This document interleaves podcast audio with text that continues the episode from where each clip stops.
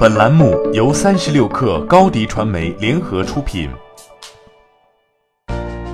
Hello，大家好，我是默默吴莫愁。互联网让我们时刻在一起，了解最新资讯，推荐您收听八点一刻。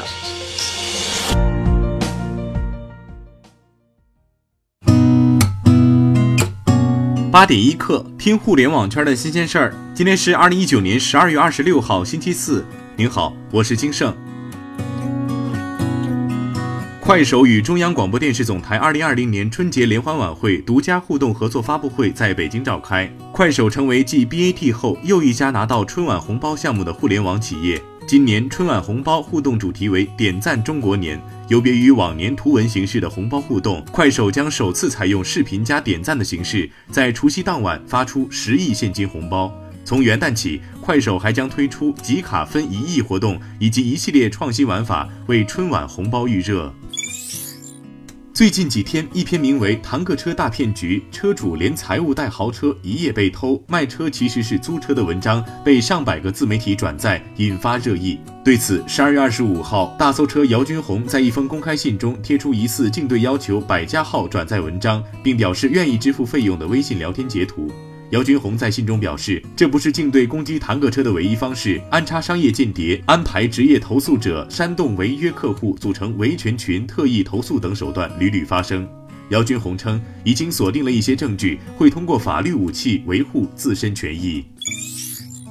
针对部分网友反馈朋友圈无法再用表情包评论一事，微信方面表示。此前，我们对朋友圈评论发送表情包功能进行灰度测试，部分用户更新七点零点九版本后可使用。目前该功能已暂停。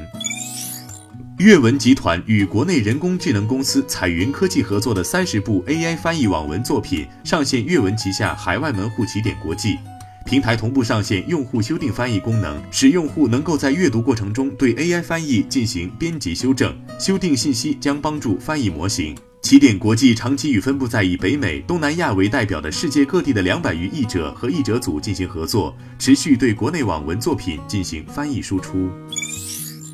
使用酷似李小龙形象图标长达十五年的真功夫餐饮被李小龙有限责任公司诉至上海二中院，索赔两亿。信息显示，李小龙公司法人代表为李小龙女儿。公司要求真功夫立即停止使用李小龙形象，在媒体版面上连续九十日澄清其与李小龙无关，并请求法院判令真功夫赔偿其经济损失二点一亿元以及维权合理开支八点八万元。三十六氪获悉，京东物流发布二零二零年春节也送货服务举措，春节期间将依旧保障全国近三百个城市的照常下单和上门送货服务。在部分核心城市，大年初一也能做到上午下单，下午送货。到二零二零年，京东物流已经连续八年全年无休。此外，京东物流将投入近一亿元，支持员工将子女接到身边过年。自二零一四年至今，已累计投入超五亿元，帮助近五万个员工家庭春节团聚。根据《每日邮报》报道，亚马逊上也有了水军。一家位于德国的营销公司专门从事这项工作。他们拥有一支水军，人数起码在三千人以上。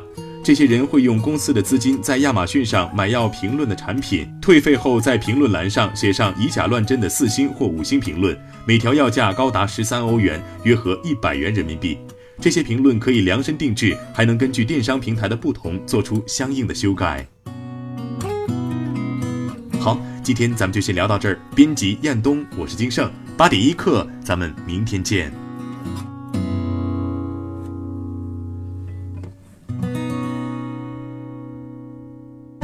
欢迎加入三十六氪官方社群，添加微信 baby 三十六氪 b a b y 三六 k r，获取独家商业资讯，听大咖讲风口，聊创业，和上万课友一起交流学习。